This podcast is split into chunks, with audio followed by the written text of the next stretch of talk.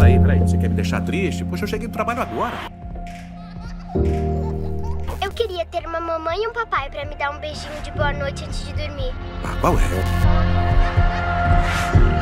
O passatempo favorito da Liz é bater a porta na nossa casa. Não é minha mãe! Tia Lita não para um segundo de fazer birra. Eu não quero isso! Não, hoje não é dia de batatinha. Me dá isso aqui.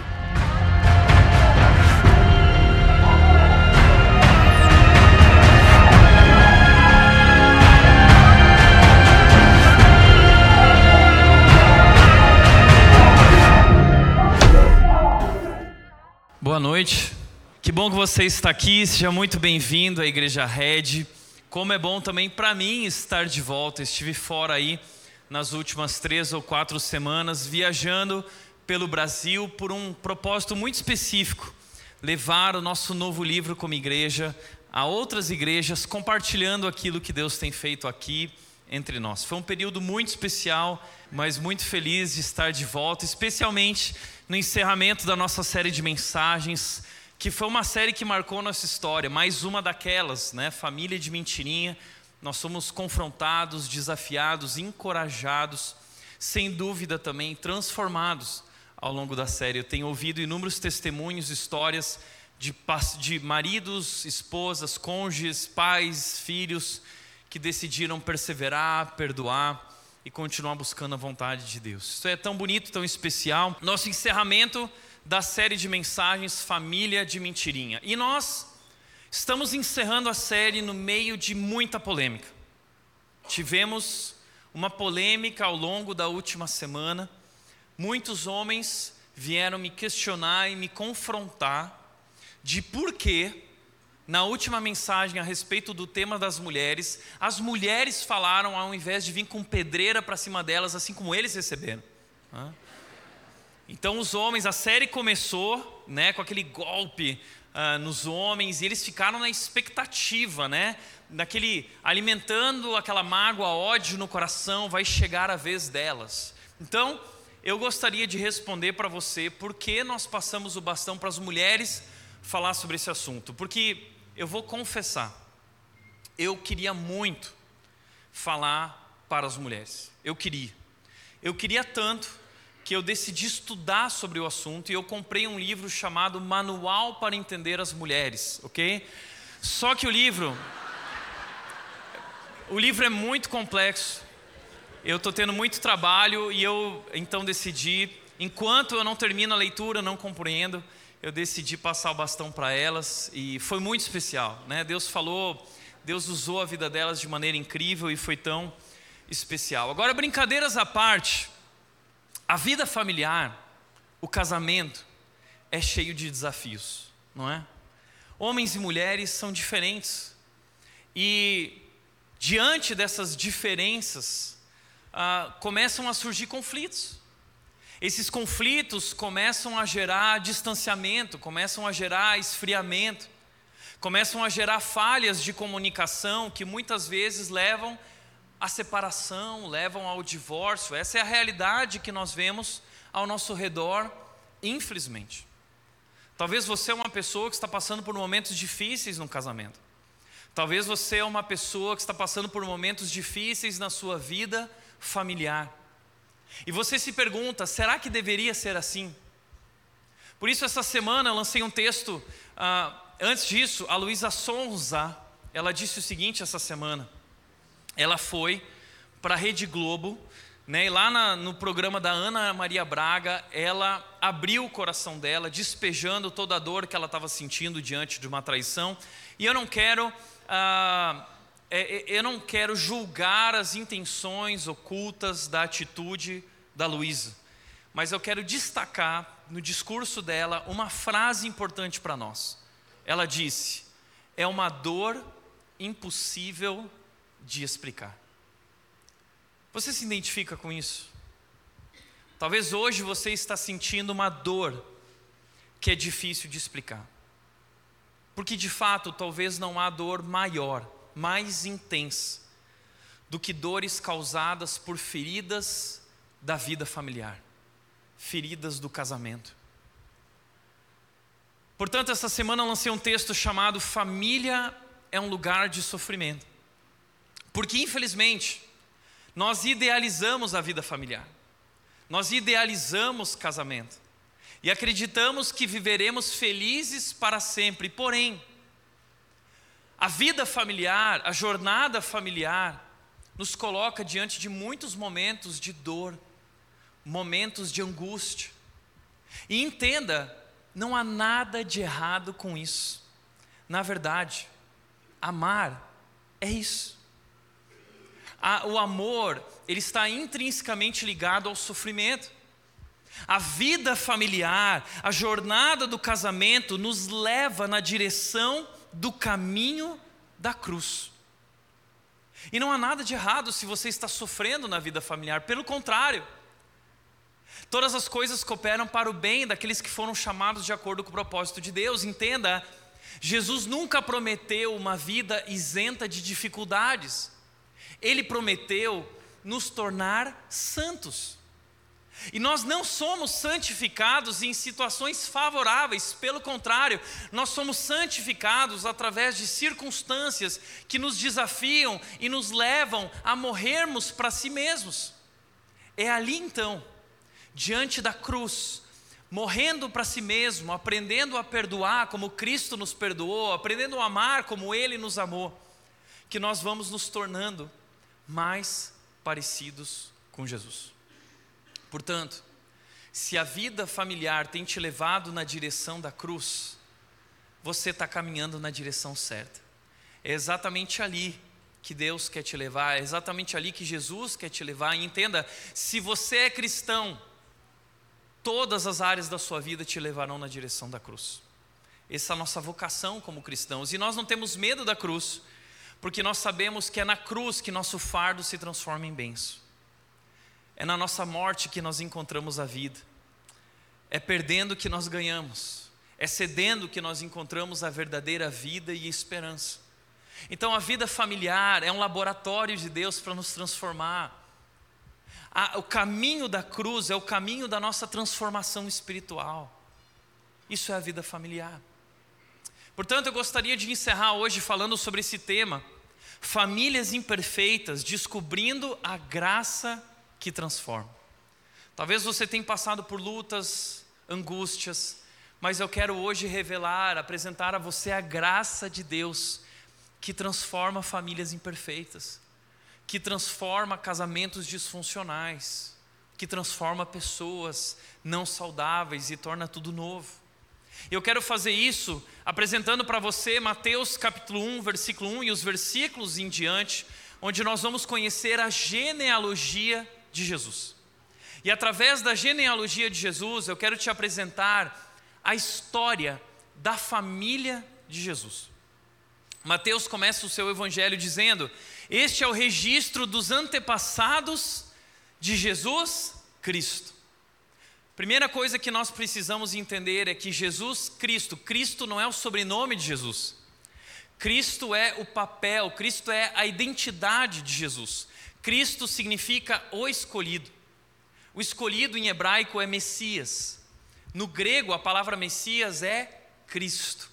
Por isso ele está dizendo Jesus o Messias, Jesus o Cristo, Jesus o ungido, ou Jesus o escolhido de Deus. Mateus quer dizer que Jesus é aquele que veio para cumprir as profecias do Antigo Testamento.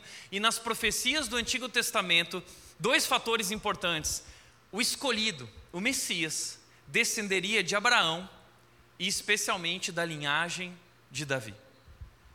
Então, pasmo, na cultura judaica existiam muitos loucos que se diziam o Messias. Toda hora surgia alguém dizendo que era o Messias.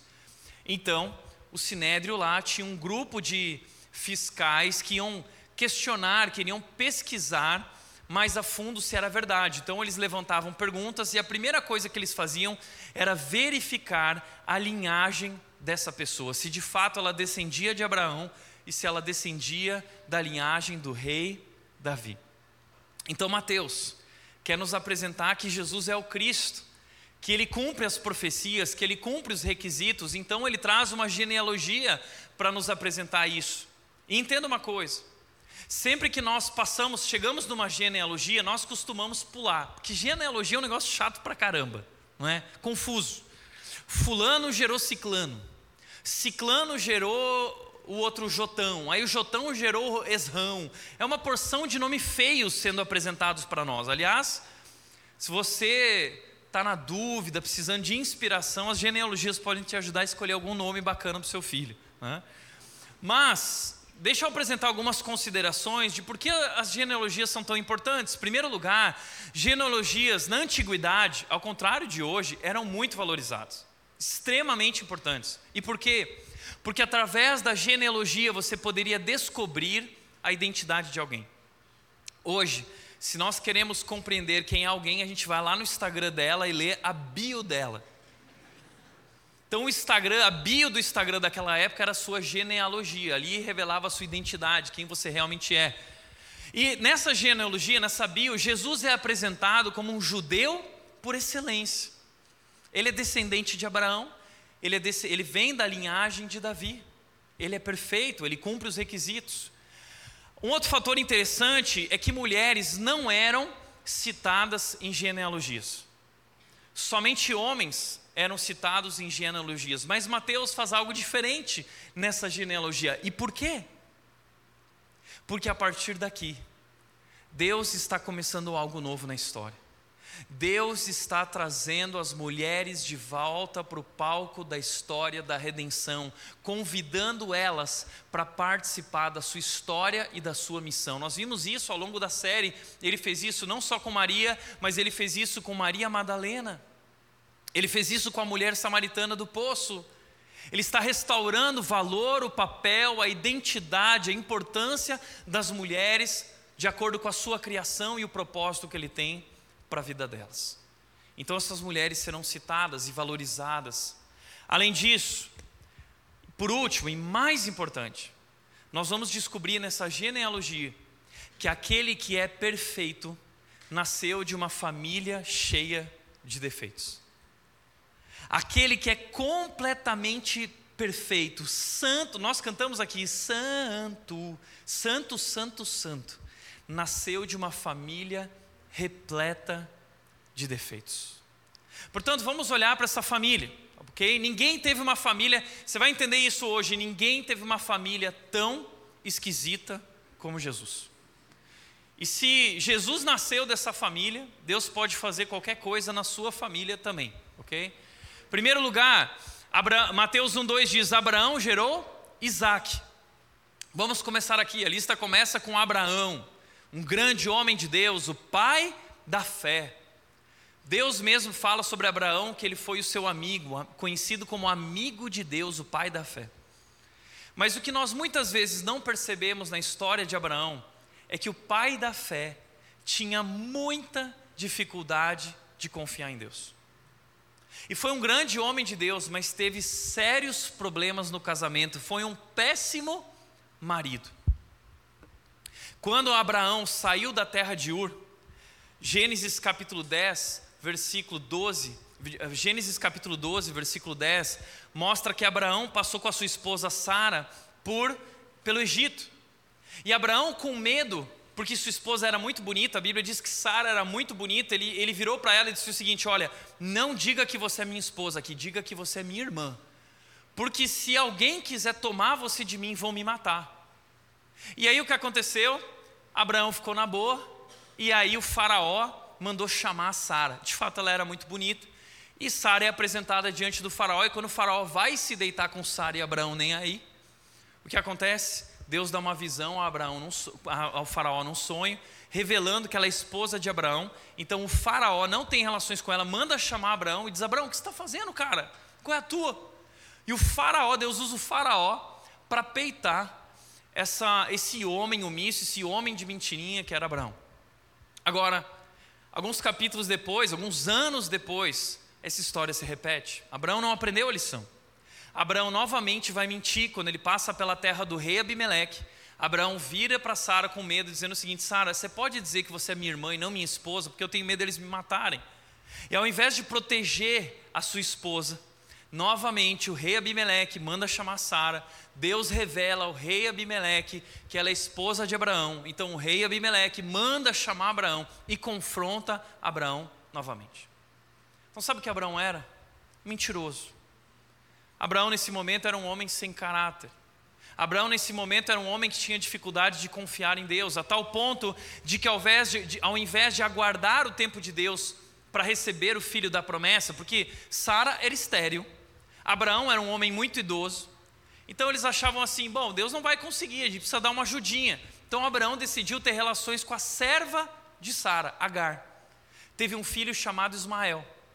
Mas isso se tornou um problema tão grande na relação com Sara que ele precisou despedir Agar, precisou mandar embora Ismael para bem longe. Isso se tornou depois um conflito de gerações e de povos entre esse povo descendente de Isaac e o povo descendente de Ismael. Tudo por conta de uma ajudinha de Abraão. Aliás, Abraão e Sara, apesar de tantas dificuldades que eles enfrentaram, uma característica bacana é que eles decidiram permanecer juntos. Eles foram juntos até o fim. E entenda, eles foram casados 112 anos. Você está reclamando, de ser casado há 15 anos com esse miserável aí do teu marido? Ah? Sara foi casada 112 anos com esse homem. Ela não fez só bodas de ouro, ela fez bodas de kriptonita com Abraão. Mas eles foram juntos até o fim. E sabe o que é lindo dessa história? É porque no fim da sua vida, Abraão é um homem transformado por Deus. A tal ponto que ele sobe o Monte Moriá e ele sacrifica o filho dele, crendo que Deus proverá um substituto. É uma história linda, um homem que aprendeu a crer em Deus. Nós aprendemos que, com isso que a transformação das nossas vidas é um processo. Agora, Isaac, Abraão gerou Isaac. E nós vamos ver que Isaac teve as mesmas dificuldades, as mesmas falhas e pecados que seu pai. Quando Isaac passou com a sua esposa por Rebeca, por uma terra lá também, ele fez a mesma coisa. Ele disse: Rebeca, fala que você é minha irmã. E aconteceu a mesma coisa que aconteceu com Abraão. Isaac foi confrontado por Deus na sua mentira. Agora, o pai mentiu, o filho mentiu, e aí vem o neto, o neto Jacó. Ah, meu amigo neto Jacó, se teve alguém que é mentiroso, foi Jacó. Safado, malandro, passou a perna no irmão no momento de fome lá, sabe aquele prato de lentilha? Hum, passou a perna nele lá no Masterchef, depois, passou a perna no pai, criando um esquema junto com a mãe Rebeca contra o pai para que ele recebesse a bênção do direito de primogenitura que era do irmão mais velho. Eles eram gêmeos, mas essa briga entre Esaú e Jacó, desde a barriga aconteceu. É, é, é, Esaú puxou o pé de Jacó e saiu na frente, ele tinha o direito de primogenitura. Então a mãe amava mais Jacó, era o preferido, era o mimadinho.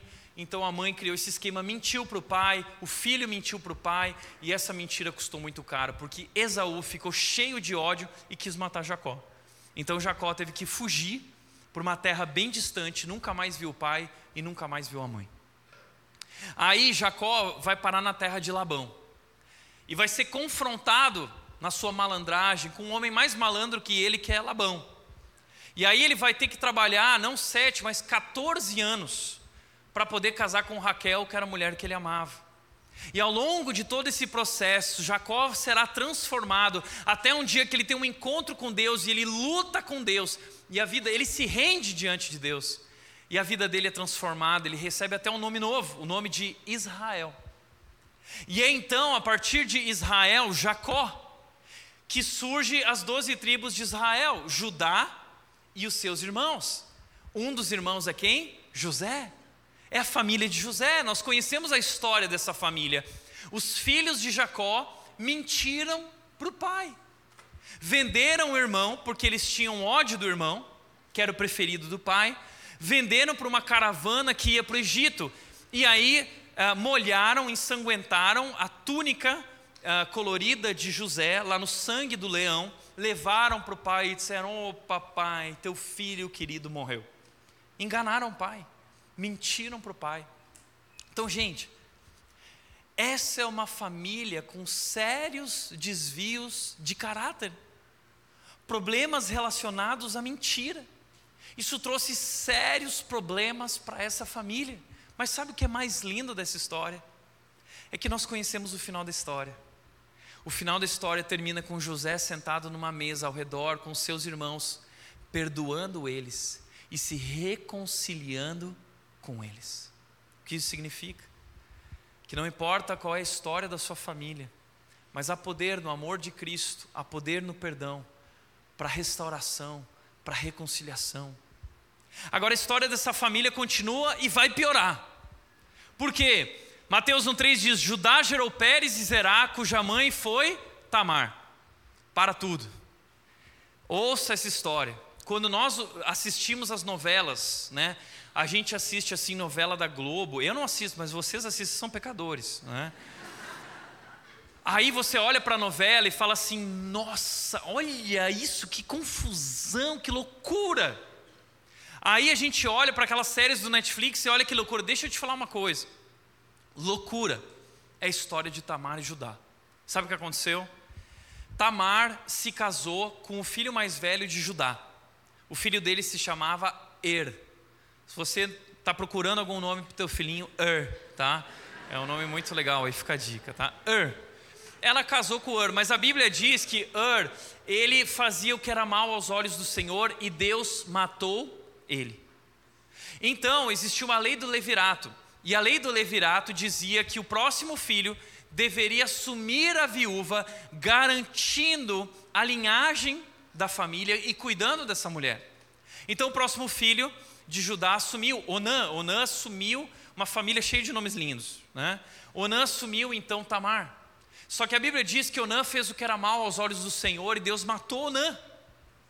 E aí, é, a lei do levirato dizia que o próximo filho deveria assumir Tamar. Mas José, é, Judá ficou com medo de dar o último filho dele, Selá, para Tamar. Então ele enrolou Tamar, disse assim, não, mas ele é muito novo, depois a gente dá um jeito, e mandou Tamar embora. E Tamar ficou à mercê. E ela decidiu tomar medidas drásticas. Ela ficou sabendo que Judá iria para uma viagem até Tímina para tosquear as ovelhas dele, e aí ela se vestiu de prostituta. Ela parou no meio do caminho, conhecendo já o sogro que tinha. Judá passou, chamou a atenção dele e falou assim: Olha, eu quero ter um encontro sexual com você. E se você se deitar comigo, Judá prometeu para ela um cabrito, eu vou te dar um cabrito. E aí ele não estava com o cabrito junto, só que ela, muito esperta, falou o seguinte: Não, então, como penhor, como garantia de que você vai enviar o cabrito, eu quero o teu cajado, o teu cordão e o teu anel. E aí eu devolvo quando você enviar o cabrito. Dessa noite, dessa relação, Tamar acabou engravidando de gêmeos. Quando Tamar ficou grávida, ela foi ser julgada para ser apedrejada. Então ela revelou: não, são filhos de Judá. Judá teve relações comigo. Então Judá reconheceu o seu erro reconheceu e assumiu então Tamar e o cuidado com ela, com o qual ele teve então os filhos Pérez e Zerá, e Pérez se tornou então o descendente direto de Jesus. Essa é a história da família de Jesus.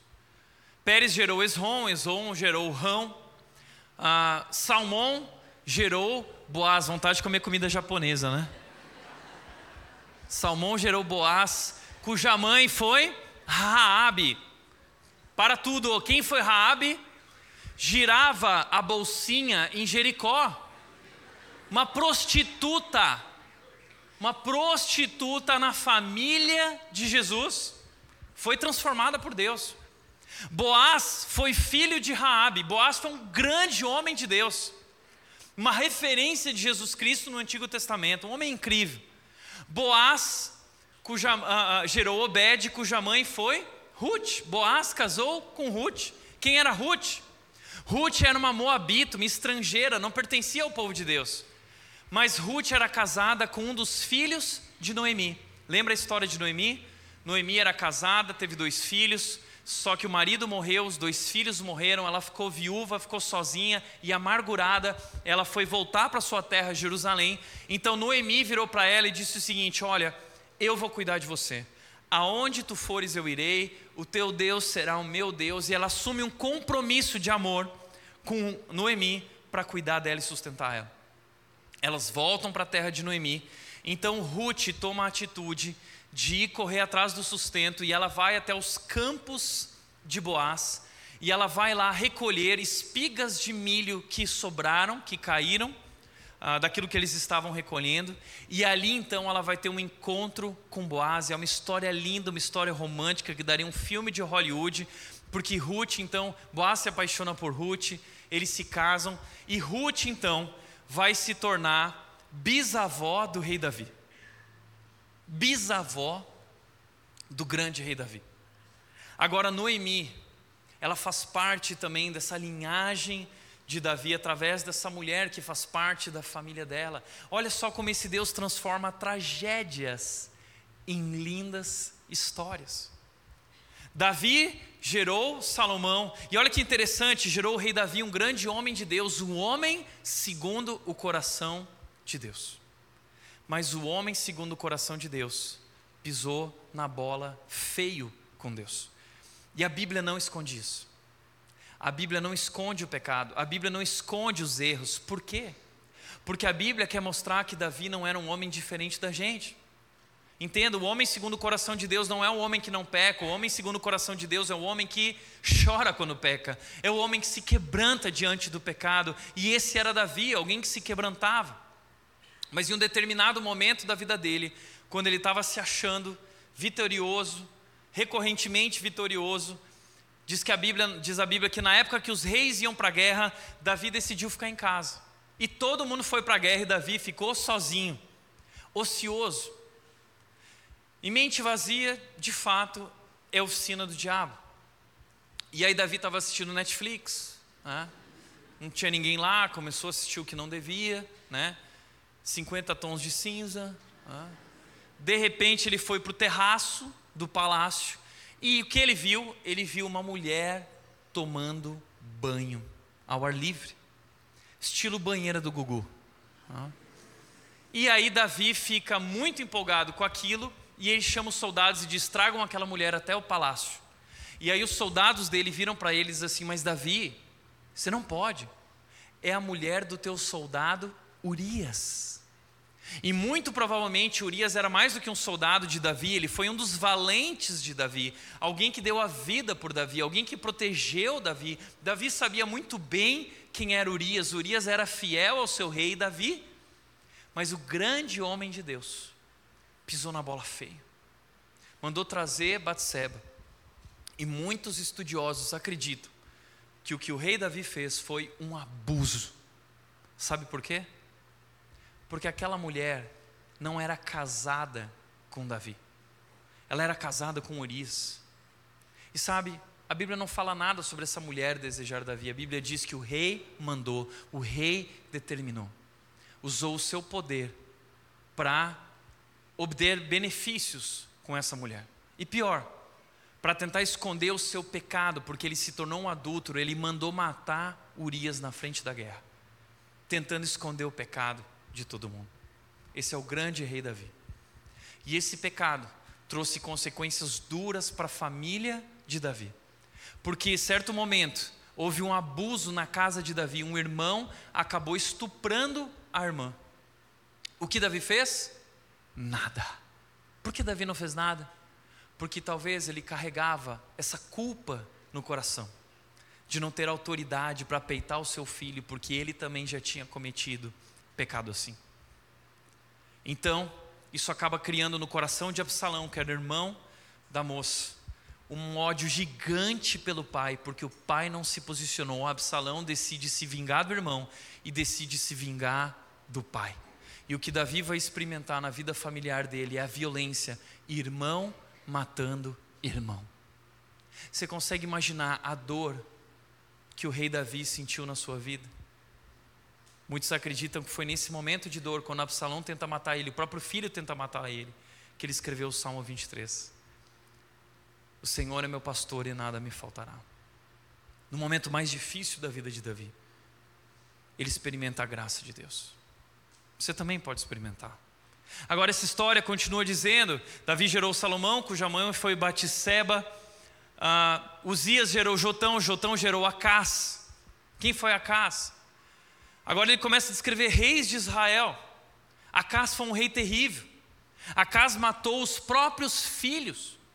Acas cerrou o profeta Isaías no meio. Acas mandou fechar o templo de Deus e instituiu a idolatria em Israel. Além disso, a Ezequias gerou Manassés. Quem foi Manassés? Manassés foi um astrólogo, feiticeiro, que destruiu Israel. Um homem extremamente cruel.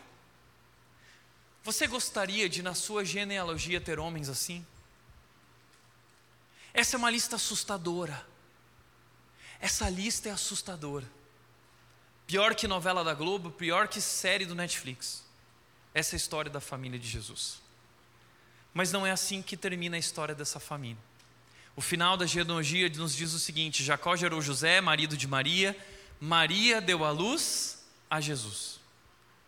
Aquele que é perfeito, completamente perfeito, nasce de uma família repleta de defeitos. Jesus, que é chamado Cristo, o Messias, o escolhido. No encerramento da nossa série, eu gostaria de levantar três lições finais para a sua vida, para a sua família, para o seu casamento. Primeira lição: não existem famílias perfeitas. Não existem famílias perfeitas. Nem a família de Jesus era perfeita. Nem a minha família é perfeita. E com certeza a sua família também não é perfeita. Famílias só são perfeitas quando elas chegam na igreja, né? Ali elas são maravilhosas. Deixa eu te contar uma história sobre a minha família. A minha família, nós tínhamos o costume de acordar, meus pais acordavam 5 horas da manhã. Meu pai e minha mãe acordavam 5 horas da manhã enquanto nós estávamos dormindo. Meu pai ia orar, interceder por nós. Enquanto isso, meu pai orava das 5 às 6 e meia. Enquanto isso, minha mãe ia preparar pães fresquinhos para o nosso café da manhã. Ela preparava pão sem glúten, ela preparava pão 12 trigos, 24 grãos, 36 grãos. Né? ela preparava pão sem fermentação, fermentação natural. Né? E ela preparava as frutas e sucos naturais, e nós tínhamos aquele café da manhã de hotel, assim, maravilhoso. Né? Meu pai terminava de orar, minha mãe falava: Meu amado, o café está servido. Meu pai então ia até nosso quarto para nos acordar. Meu pai abria a janela e dizia: Filhos queridos, vejam as misericórdias do Senhor se renovaram nessa manhã. E nós levantávamos da cama e falávamos assim: Ó oh, nosso abençoado papai. Nós louvamos a Deus pela sua vida. Obrigado por nos acordar, papai.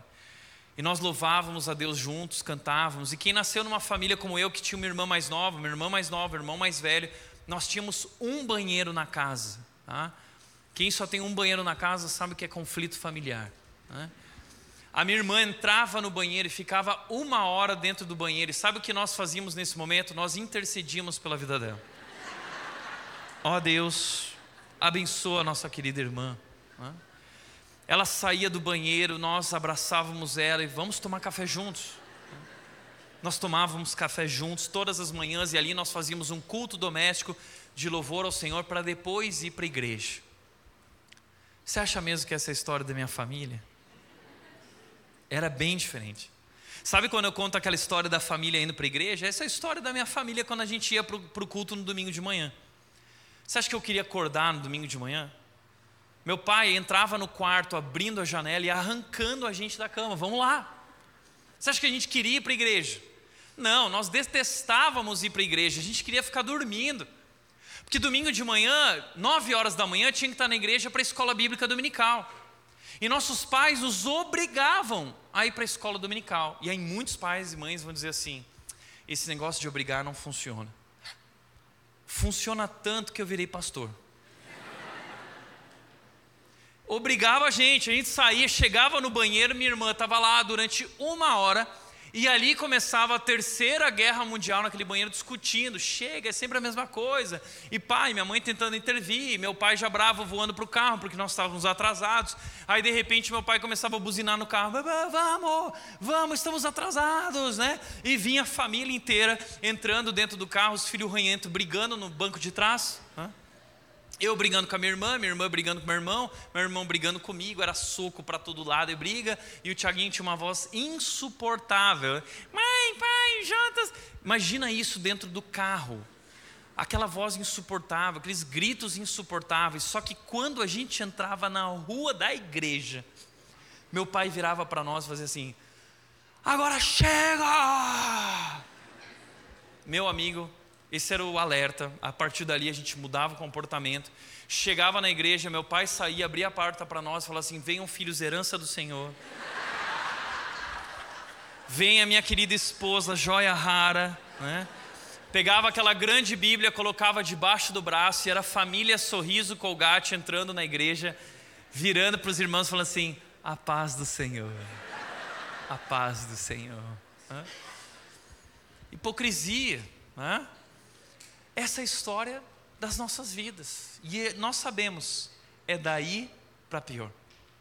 E sabe, quando nós estamos na igreja, nós estamos no único lugar que nós não precisamos usar máscaras.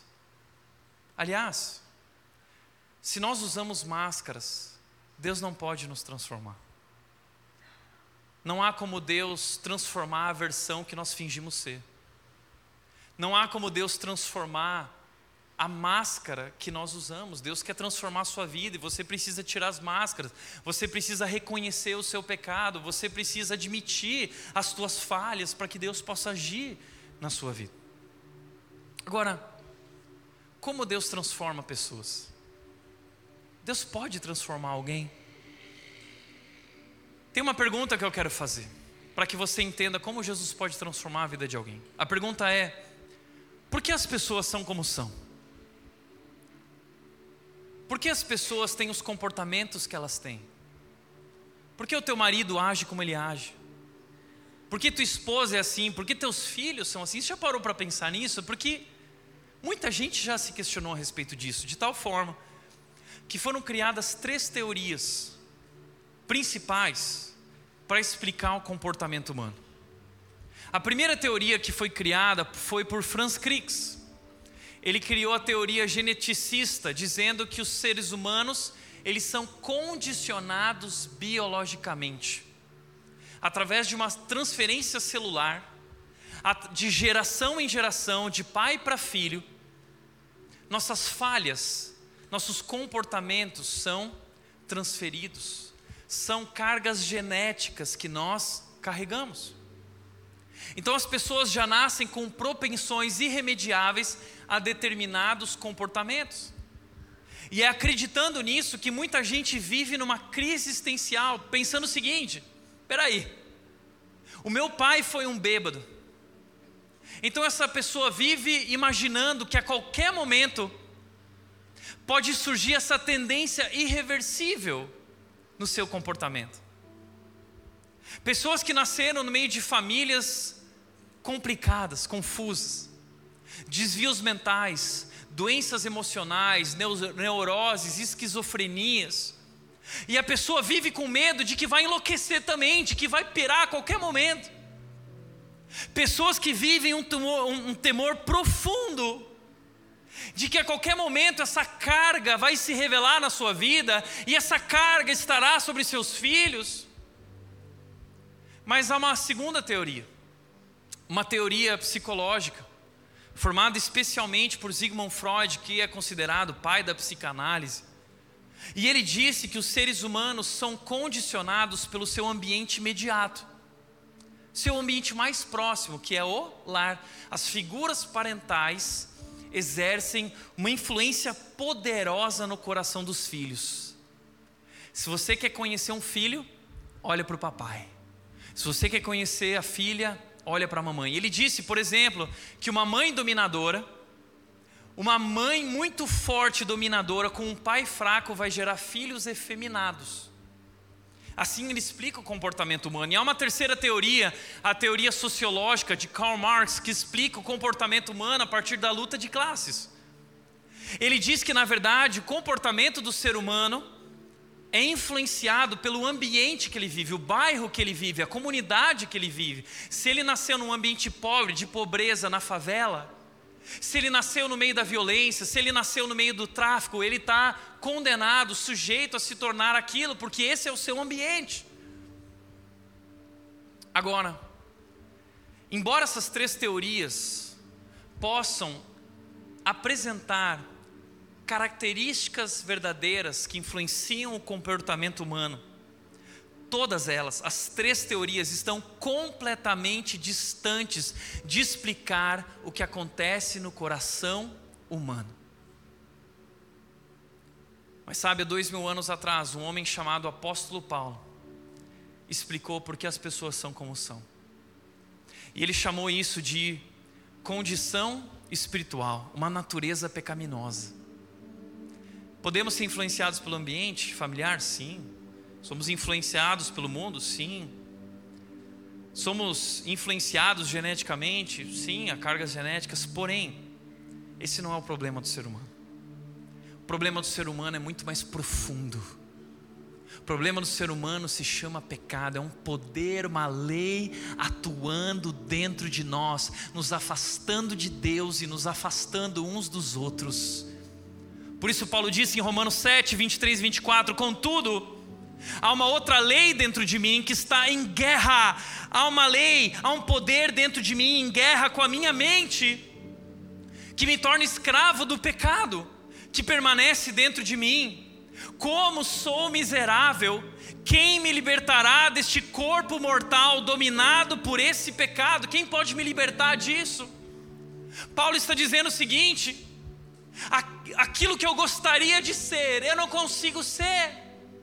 Aquilo que eu quero fazer, eu não consigo fazer. O que eu não quero fazer, eu acabo fazendo. Eu descobri o segredo. Há uma lei dentro de mim, uma guerra dentro de mim. Essa guerra se chama pecado. É um poder que me escraviza. Eu sou escravo do pecado. E quem pode me libertar? Quem pode me transformar? Portanto, Ricardo Barbosa disse: quando falamos de pecado, estamos falando de uma categoria teológica, não sociológica, psicológica antropológica. É um conceito que diz respeito a Deus, a criação, a Bíblia e a revelação. Transformação de pessoas criadas por Deus diz respeito a Deus. E como Deus transforma pessoas? Paulo continua, conclui dizendo o seguinte nos versículos 25, ele diz dessa transformação espiritual, uma nova natureza. Ele diz: graças a Deus, a resposta está em Jesus Cristo. A resposta está: quem vai me libertar desse corpo mortal? Quem pode me libertar das cargas genéticas? Quem pode me libertar de comportamentos adquiridos pela influência paterna? Quem pode me libertar? Graças a Deus por Jesus Cristo, pois em Cristo Jesus, a lei do Espírito que dá vida os libertou da lei do pecado que leva à morte. Eu não estou fadado a ser aquilo que meu pai foi, aquilo que minha mãe foi, porque a lei do Espírito que dá vida me libertou, me lavou, me restaurou, me transformou. Entenda isso. Não interessa quem foi seu tataravô, não interessa quem foi a sua tataravó, não interessa quais são as doenças da tua casa, há poder no sangue de Jesus para lavar você e libertar você dos comportamentos que foram legados pelos teus pais. Há poder no sangue de Jesus.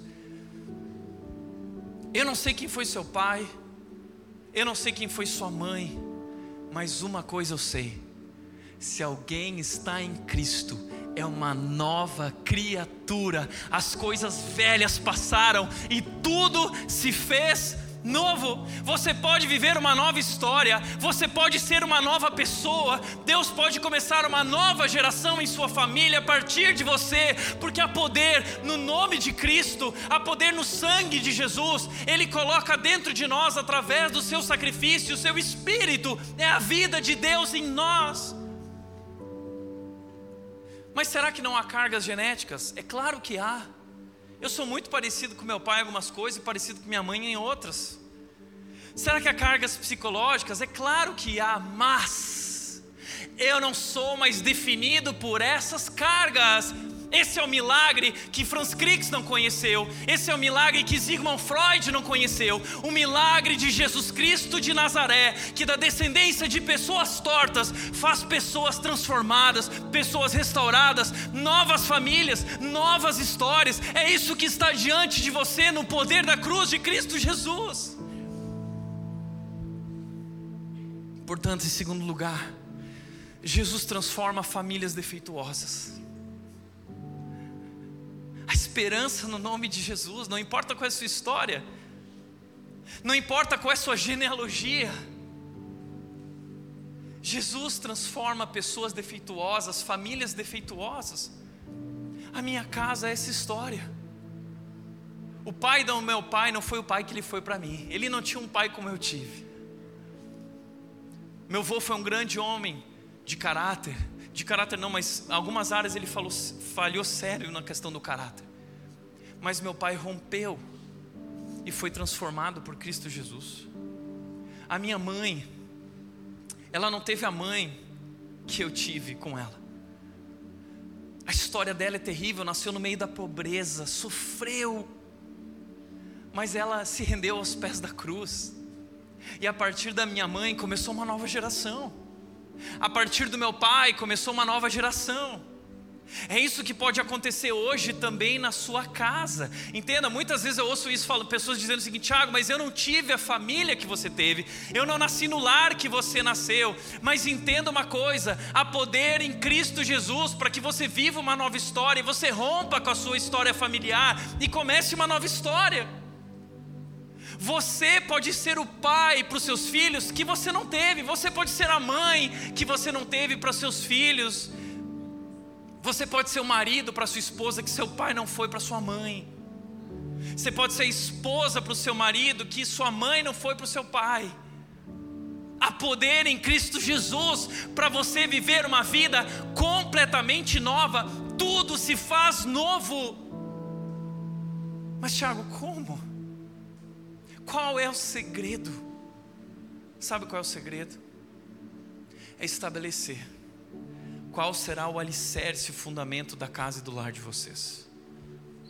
Eu lembro que na minha casa, eu já disse, em todos os cômodos havia a palavra de Deus.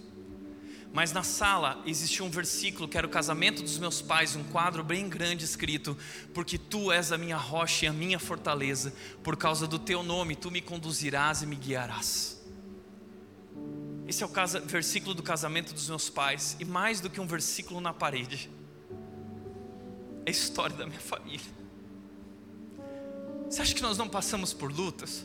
Passamos por muitas. Você acha que meu pai não tinha dificuldades? Meu pai era um homem irado como eu sou. Eu lembro de momentos em que eu vi ele perder a linha por conta da ira. Mas eu lembro desse homem quebrantado diante de Deus, virando para mim e para os meus irmãos e para minha mãe, dizendo: Me perdoem, eu pequei. Sabe o que aconteceu? No meio de pecados, tempestades e falhas, foi estabelecido um altar, porque tu és a nossa rocha, tu és a nossa fortaleza, tu és o nosso refúgio e nós estabelecemos Jesus Cristo como o Senhor de nossas vidas, o Salvador de nossas vidas. E foi isso que aconteceu. Se você estabelecer Jesus Cristo como o centro da tua vida, como um alicerce e fundamento da tua casa, se Ele for a tua rocha, se Ele for o teu refúgio, não importa que tempestades virão pela frente, a casa vai resistir, o lar vai resistir, porque está fundamentado sobre a rocha. Quem se refugia em Cristo não tem o que temer. Sabe que o poder de Cristo transforma pessoas. Mas, por último, a transformação da família é um processo. A transformação da família é um processo. E é um processo que começa a partir da nossa própria transformação à medida que eu sou transformado, Deus pode transformar a minha família. Ou seja, a mudança que Deus quer operar na tua família Ele quer operar através da tua transformação, através da tua santificação. Portanto, se a transformação da família é um processo, esse entendimento nos leva à perseverança. Eu não devo desistir diante das lutas e tempestades que certamente virão, certamente, mas eu decido perseverar, porque Cristo me ensina que eu não posso desistir, Ele não desistiu de mim, e eu devo amar a minha família como Ele me amou. E eu devo perdoar o meu marido como ele me perdoou. E eu devo amar e perdoar a minha esposa como ele me perdoou. Ou seja, entenda uma coisa: a jornada familiar nos leva para a cruz. A jornada familiar é um caminho para a cruz. E se você é cristão, tudo na sua vida te levará na direção da cruz. Porque é ali que Deus irá operar na nossa transformação espiritual. E quando nós aprendemos a nos esvaziar, e quando nós aprendemos a levar os nossos fardos até a cruz, morrendo para si mesmos, é ali que fardo se transforma em benção. É ali que nosso sofrimento se transforma em propósito, em significado, em esperança porque nós compreendemos perfeitamente que é a partir da nossa crucificação que nossa família pode ser transformada. E é quando eu estou sendo crucificado com Cristo que meu marido pode ver Jesus em mim. E é quando eu estou sendo crucificado com Cristo que minha esposa pode ver Cristo em mim. E é quando eu estou sendo crucificado e me esvaziando de mim mesmo que meus filhos podem ver Cristo em mim. Deus quer transformar a sua família, mas Ele quer transformar a partir de você. E essa transformação é um processo. Mas nós temos uma garantia, Filipenses 1,6 diz: Aquele que começou a boa obra há de completá-la até o dia de Cristo Jesus. Não desista, porque o verdadeiro amor, segundo 1 Coríntios 13,7, não desiste, tudo suporta, tudo crê, tudo sofre, tudo espera. Nós conhecemos esse amor. E Cristo não somente nos liberta do pecado, mas nos capacita para amar. Como diz 1 João, nós só amamos porque Ele nos amou primeiro. Na vida familiar, nós estamos sendo desafiados a amar como Cristo nos amou. Amar quem não merece, perdoar quem nos traiu, perdoar quem nos feriu. Portanto, nós vamos encerrar a série com a ceia. Como diz Martinho Lutero, a cruz é o maior de todos os refúgios, feliz é aquele que a compreende. Quem compreendeu o poder do Evangelho não tem medo de ir para a cruz. Quem corre da cruz é porque ainda não experimentou o poder do Evangelho que transforma. Há poder na cruz para a tua transformação e para transformar a tua casa. Mas na ceia, Paulo disse o seguinte sobre a ceia, 1 Coríntios 11, 23 e 24. Pois eu lhes transmiti aquilo que recebi do Senhor na noite em que Jesus foi traído. Ele tomou o pão, agradeceu a Deus, partiu e disse: Este é meu corpo que é entregue por vocês, façam isso em memória de mim. Jesus convoca, convida os seus discípulos para um jantar antes da sua morte. E mais, ele sabe que ali naquela mesa está o traidor, que ali naquela mesa está aquele que irá negá-lo, que disse que daria a vida por ele, mas vai negá-lo três vezes. E sabia que todos os outros também iriam abandoná-lo, na hora da sua crucificação fugiriam e se esconderiam. Mas Jesus, na noite em que foi traído, na noite que ele vai viver o momento de maior dor da sua história, ele decide sentar na mesa com esses homens. Por que ele faz isso? E mais, o texto diz que ele agradeceu a Deus. Ele agradeceu a Deus. Por que ele agradeceu a Deus? Sabe por quê? Porque ele entendeu o propósito da cruz. E porque ele sabe que a única maneira de reconciliar esses homens com Deus é através da sua morte na cruz. Então entenda de uma vez por todas: o maior objetivo de Deus não era a cruz, o maior objetivo de Deus era a mesa. Porque Deus nos criou para nos relacionarmos com Ele e o pecado nos afastou dele. E para Ele garantir que nós passaremos novamente a eternidade com Ele, sentados na mesa, desfrutando da Sua presença e desse relacionamento maravilhoso, Ele precisava lavar os nossos pecados. Então a cruz é o caminho para a mesa.